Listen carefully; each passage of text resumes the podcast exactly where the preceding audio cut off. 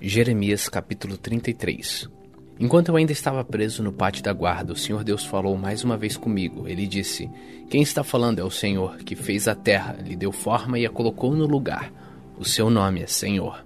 E Deus continuou: Jeremias, se você me chamar, eu responderei e lhe contarei coisas misteriosas e maravilhosas que você não conhece. Eu, Senhor, o Deus de Israel, afirmo que as casas de Jerusalém e o palácio real de Judá serão derrubados quando os babilônios construírem rampas de terra para atacar a cidade. Alguns homens lutarão contra os babilônios, mas estes encherão as casas com os corpos daqueles que vão matar na minha ira e no meu furor. Eu abandonei esta cidade por causa das maldades do seu povo. Mas eu curarei esta cidade e o seu povo, e novamente lhe darei saúde, e farei com que tenham tempos de paz e segurança. Trarei progresso para o povo de Judá e de Israel e construirei tudo de novo como era antes. Eu os purificarei de todos os pecados que cometeram e perdoarei as suas maldades e as suas revoltas contra mim. Jerusalém será para mim um motivo de alegria, de honra e de orgulho, e todas as nações do mundo vão tremer de medo quando ouvirem falar das boas coisas que estou fazendo para o povo de Jerusalém e do progresso que estou trazendo para esta cidade. O Senhor Deus disse: Andam dizendo que este lugar é como um deserto, sem gente e sem animais. É verdade que a cidade de Judá e as ruas de Jerusalém estão vazias, sem gente, sem animais. Porém, nesses lugares vocês ouvirão de novo gritos de alegria e de felicidade, e o barulho alegre das festas de casamento. Vocês vão ouvir pessoas cantando e trazendo ofertas de gratidão ao meu templo. Elas cantarão assim: Deem graças ao Senhor Todo-Poderoso, porque Ele é bom e o seu amor dura para sempre. Eu farei com que nesta terra haja tanta prosperidade como antes. Eu, o Senhor, estou falando. O Senhor Todo-Poderoso disse: Nesta terra, que é um deserto sem gente e sem animais, ainda haverá pastos para onde os pastores poderão trazer os seus rebanhos. Os pastores ainda contarão as suas ovelhas nas cidades das montanhas, nas cidades das planícies de Judá e da região sul, na terra de Benjamim, nos povoados em volta de Jerusalém e nas cidades de Judá. Eu, Senhor, estou falando. O Senhor disse ainda: Está chegando o tempo em que vou cumprir a promessa que fiz ao povo de Israel e de Judá. Nesse dia e nesse tempo farei surgir um verdadeiro descendente de Davi, e ele fará nesta terra o que é direito e justo. Quando esse dia chegar, o povo de Judá será salvo, e o povo de Israel viverá em segurança. Eles vão dar a Jerusalém este nome: Senhor, nossa salvação. Eu, o Senhor, prometo que sempre haverá um descendente de Davi para reinar em Israel, e sempre haverá um sacerdote da tribo de Levi para estar na minha presença e para trazer ofertas a serem completamente queimadas, ofertas de cereais e sacrifícios de animais. O Senhor Deus me disse o seguinte: É impossível quebrar as leis que fiz para que o dia e a noite venham sempre um depois do outro. Assim também é impossível quebrar a aliança que fiz com meu servo Davi, isto é, que ele sempre terá um descendente que seja rei. Também não posso quebrar a aliança que fiz com os sacerdotes da tribo de Levi, que me servem no templo. Eu aumentarei muito os descendentes do meu servo Davi e os sacerdotes da tribo de Levi. Aumentarei tanto que será tão impossível contá-los como é impossível contar as estrelas do céu ou os grãos de areia da praia. O Senhor me perguntou: Jeremias, você sabe que andam dizendo que rejeitei Israel e Judá, as duas famílias que eu havia escolhido? Assim desprezam meu povo e não o consideram mais como uma nação, mas eu, o Senhor, digo que fiz leis para o dia e a noite, e leis que controlam a terra e o céu. E assim como mantenho essas leis, também manterei a aliança que fiz com os descendentes de Jacó e com meu servo Davi. Escolherei um descendente de Davi para governar os descendentes de Abraão, de Isaque e de Jacó. Farei com que o meu povo prospere novamente e terei compaixão dele.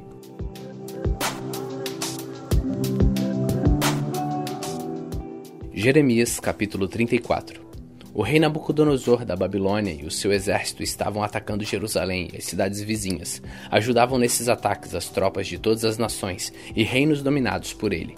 Nesse tempo, o Senhor Deus falou comigo e mandou que eu levasse a seguinte mensagem ao rei Zedequias de Judá. Eu, o Senhor, o Deus de Israel, vou entregar esta cidade ao rei da Babilônia, e ele a destruirá com fogo. Você não escapará, pelo contrário, será preso e entregue a ele. Você verá Nabucodonosor e falará com ele pessoalmente. Depois você irá para a Babilônia. Rei Zedequias, escute o que eu, o Senhor, estou dizendo a seu respeito. Você vai morrer em paz e não na guerra. E como queimaram incenso no sepultamento dos seus antepassados que foram reis antes de você, assim queimarão incenso em sua honra. Vão chorar por sua causa, dizendo: O nosso rei morreu. Eu, o Senhor, falei. Então eu contei tudo isso ao rei Zedequias em Jerusalém. Quando o exército do rei da Babilônia estava atacando a cidade. Esse exército também estava atacando Laquise e Azeca, as duas únicas cidades cercadas de muralhas em Judá, que ainda resistiam. O Senhor Deus falou de novo comigo depois que Zedequias fez um acordo com os moradores de Jerusalém para darem liberdade aos seus escravos. Cada um devia pôr em liberdade os seus escravos hebreus, tanto homens como mulheres, para que assim nenhum hebreu tivesse como escravo uma pessoa da sua raça. E todo o povo e as autoridades concordavam em libertar os seus escravos, prometendo nunca mais escravizá-los. Eles libertaram os escravos, mas depois mudaram de ideia e os fizeram voltar, e os obrigaram a se tornarem escravos de novo.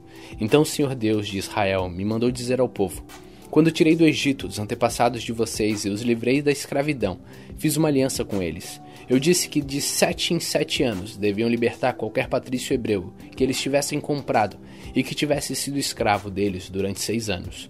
Mas os seus antepassados não me deram atenção nem me obedeceram. Porém, alguns dias atrás vocês mudaram de ideia e fizeram o que me agrada. Todos concordaram em libertar os seus patrícios hebreus e fizeram um acordo na minha presença, no templo construído em honra do meu nome. Mas depois vocês novamente mudaram de ideia e profanaram o meu nome. Todos vocês fizeram voltar os escravos que haviam sido libertados e os obrigaram a ser escravos de novo. Por isso eu, Senhor, digo que vocês me desobedeceram e não deram liberdade aos seus patrícios hebreus. Pois bem, eu vou dar liberdade a vocês, liberdade de morrer na guerra e de morrer de doença e fome. Farei com que seja um espetáculo horrível para todas as nações da terra. Sou eu, Senhor, quem está falando. As autoridades de Judá e de Jerusalém, os oficiais do palácio, os sacerdotes e todo o povo fizeram uma aliança comigo, passando entre as duas metades de um boi cortado ao meio. Mas eles quebraram a aliança que fizeram na minha presença e não cumpriram o que prometeram. Por isso eu os entregarei aos seus inimigos que querem matar, e os corpos deles serão comidos pelas aves e pelos animais selvagens. Entregarei o rei Zedequias de Judá, com os seus oficiais, aos inimigos que me querem matar, e os entregarei ao exército do rei da Babilônia, que parou de atacar vocês. Darei ordem aos inimigos e eles voltarão. Eles atacarão e tomarão a cidade e destruirão com fogo. Farei com que as cidades de Judá virem um deserto onde ninguém mora. Eu, Senhor, falei.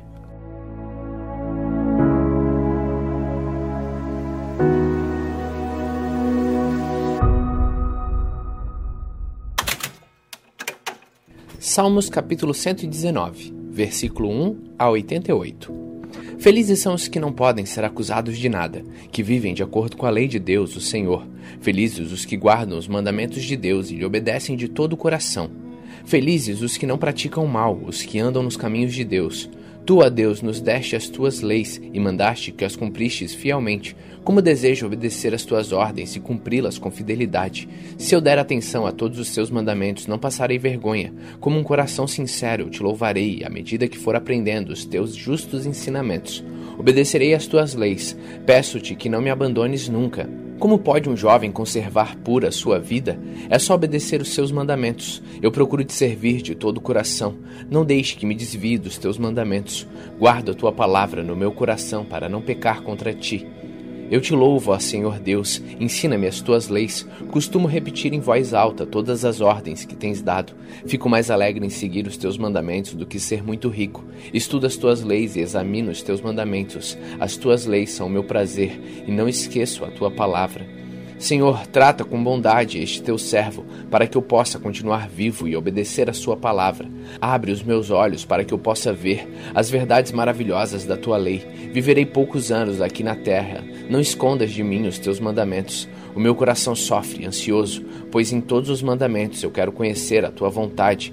Tu repreendes os orgulhosos, os que desviam os teus mandamentos são malditos. Livra-me dos insultos e das zombarias deles, pois tenho obedecido aos teus mandamentos, mesmo que as autoridades se reúnam e contra mim façam planos. Eu, que sou teu servo, meditarei nas tuas leis. Gosto de pensar nos teus ensinamentos, eles são os meus conselheiros. Estou derrotado e caído no chão, de acordo com a tua promessa. Dá-me novas forças. Contei tudo o que tenho feito e tu me respondestes. Ensina-me os teus mandamentos. Ajuda-me a compreender as tuas leis e eu meditarei nos teus maravilhosos ensinamentos. É tanta minha tristeza que estou me acabando. Dá-me forças como prometestes. Não me deixes seguir o caminho errado. Com a tua bondade, ensina-me a tua lei. Eu escolhi o caminho de fidelidade e tenho dado atenção às tuas ordens. Ó Senhor Deus, tenho seguido os teus mandamentos. Não me deixes passar pela vergonha do fracasso. Eu me apresso em obedecer os teus mandamentos, porque assim tu me darás mais entendimento. Ó Senhor Deus, ensina-me a entender as tuas leis, e eu sempre as seguirei. Dá-me entendimento para que eu possa guardar a tua lei e cumpri-la de todo o coração. Guia-me pelo caminho dos teus mandamentos, pois neles encontro a fidelidade. Faze com que eu queira obedecer os teus ensinamentos, em vez de querer juntar riquezas. Não me deixes ficar pensando em coisas sem valor. Sê bondoso comigo, como prometestes. Eu sou teu servo Cumpre a promessa que me fizestes, a promessa que fazes aos que te temem. Livra-me dos insultos que me causam medo. Os teus julgamentos são bons. Eu quero muito obedecer às tuas leis. Conserva-me vivo, pois tu és justo. Ó Senhor Deus, mostra-me o quanto me amas e livra-me dos meus inimigos, de acordo com a tua promessa. Então saberei responder aos que me insultam, pois eu confio na tua palavra. Ajuda-me a falar sempre a verdade, pois a minha esperança está nos teus julgamentos. Todos os dias obedecerei a tua lei, eu sempre a cumprirei. Viverei à vontade, livre de perigos, porque tenho procurado seguir os teus ensinamentos. Anunciarei aos reis as tuas ordens e não ficarei envergonhado. Os teus mandamentos me trazem alegria, pois eu os amo. Respeito e amo os teus mandamentos e medito nas tuas leis. Lembra da promessa que fizestes a mim, este teu servo, a promessa que tem sido a minha esperança. No sofrimento eu fui consolado, porque a tua promessa me deu vida. Os orgulhosos estão sempre zombando de mim, mas eu não tenho me afastado da tua lei. Eu lembro dos teus julgamentos do passado, e eles me confortam, ó Senhor. Fico muito revoltado quando vejo os maus quebrando a tua lei. Na minha curta vida aqui na terra, faço canções sobre os teus mandamentos. De noite eu penso em ti, ó Senhor Deus, e medito na tua lei. O meu dever nesta vida é este: obedecer os teus mandamentos. Tu, ó Senhor Deus, és tudo que eu tenho. Prometo obedecer as tuas leis. De todo o coração eu te peço, tem misericórdia de mim, como prometestes. Tenho pensado na minha maneira de agir e prometo seguir os teus ensinamentos. Com toda pressa e sem demora, procuro obedecer os teus mandamentos. Os maus armaram uma armadilha para me pegar, mas eu não esqueço da tua lei. Por causa dos teus ensinamentos justos, eu me levanto no meio da noite para te louvar. Eu sou amigo de todos os que te temem e de todos os que obedecem às tuas leis. Ó Senhor Deus, a terra está cheia do seu amor. Ensina-me os teus mandamentos. Ó Senhor Deus, tu cumpristes a tua promessa e tens sido bom para mim, este teu servo. Dá-me sabedoria e conhecimento, pois confio nos teus mandamentos. Antes de me castigares, eu andava errado, mas agora obedeço a sua palavra. Ó Deus, tu és bom e fazes o bem. Ensina-me nos teus mandamentos. Os orgulhosos dizem as mentiras contra mim, mas eu de todo o coração obedeço aos teus mandamentos. Esses homens não querem aprender a sua lei, porém eu tenho prazer nela. Foi bom que eu tivesse sido castigado, pois assim aprendi os teus mandamentos. A tua lei vale muito mais para mim do que qualquer riqueza do mundo. Ó Deus, as tuas mãos me criaram e me formaram. Dá-me entendimento para que eu possa aprender as suas leis. Aqueles que te temem se alegram quando me veem, porque a minha esperança está na tua palavra. Ó Senhor Deus, eu sei que os teus julgamentos são justos e que me castigas porque és fiel. Peço que o teu amor me console, como prometestes a mim, este teu servo. Tem compaixão de mim, e eu continuarei vivo, pois gosto de pensar na sua lei. Que os orgulhosos fiquem envergonhados, pois me acusam com mentiras. Mas eu meditarei nos teus ensinamentos. Que venham para o meu lado os que te temem, os que conhecem os teus mandamentos. Que eu obedeça completamente aos teus mandamentos e não sofra vergonha do teu fracasso. Ó oh Deus, estou aflito, esperando que tu me livres dos meus inimigos. Eu ponho a minha esperança na Sua palavra. Os meus olhos estão cansados de tanto olhar, esperando o que prometestes. E eu pergunto: quando vens me consolar? Sou tão inútil como um odre cheio de furos, porém não esqueço os teus mandamentos. Até quando vai este teu servo ter de esperar? Quando vais castigar os que me perseguem? Os orgulhosos que não obedecem à sua lei cavaram covas para me pegar. Todos os teus mandamentos merecem confiança. Ajuda-me, pois sou perseguido por mentirosos. Eles quase conseguiram me matar, porém eu não abandono os teus ensinamentos. Por causa do teu amor, livra-me da morte, para que eu possa obedecer aos teus mandamentos.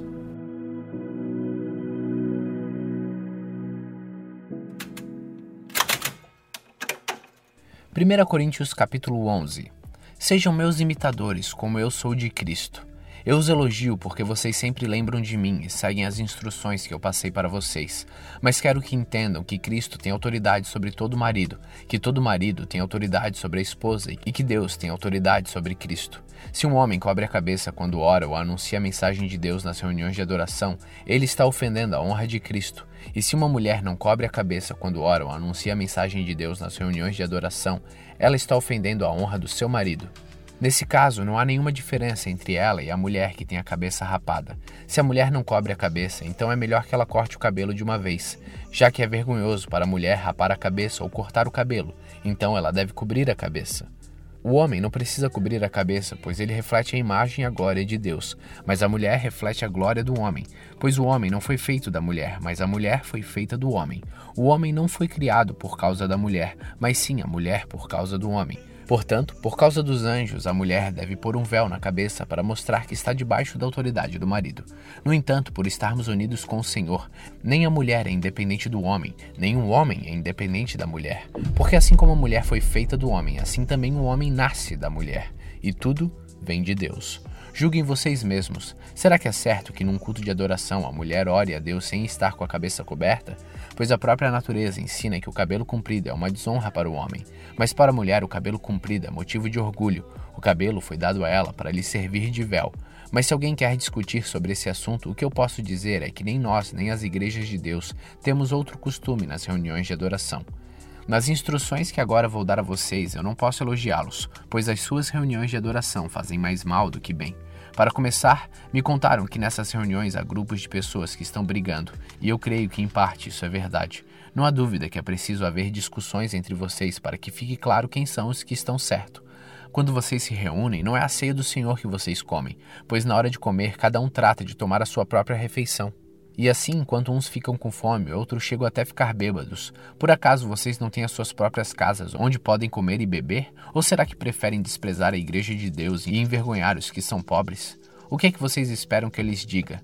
Querem que eu os elogie? É claro que não vou elogiá-los, porque eu recebi do Senhor este ensinamento que passei para vocês, que o Senhor Jesus, na noite em que foi traído, pegou o pão e deu graças a Deus, depois partiu o pão e disse: isto é o meu corpo que é entregue em favor de vocês. Façam isso em memória de mim. Assim também, depois de jantar, ele pegou o cálice e disse: Este é o cálice, a nova aliança foi feita por Deus com o seu povo, aliança que é garantida pelo meu sangue. Cada vez que vocês beberem deste cálice, façam isso em memória de mim. De maneira que cada vez que vocês comem deste pão e bebem deste cálice, estão anunciando a morte do Senhor até que ele venha.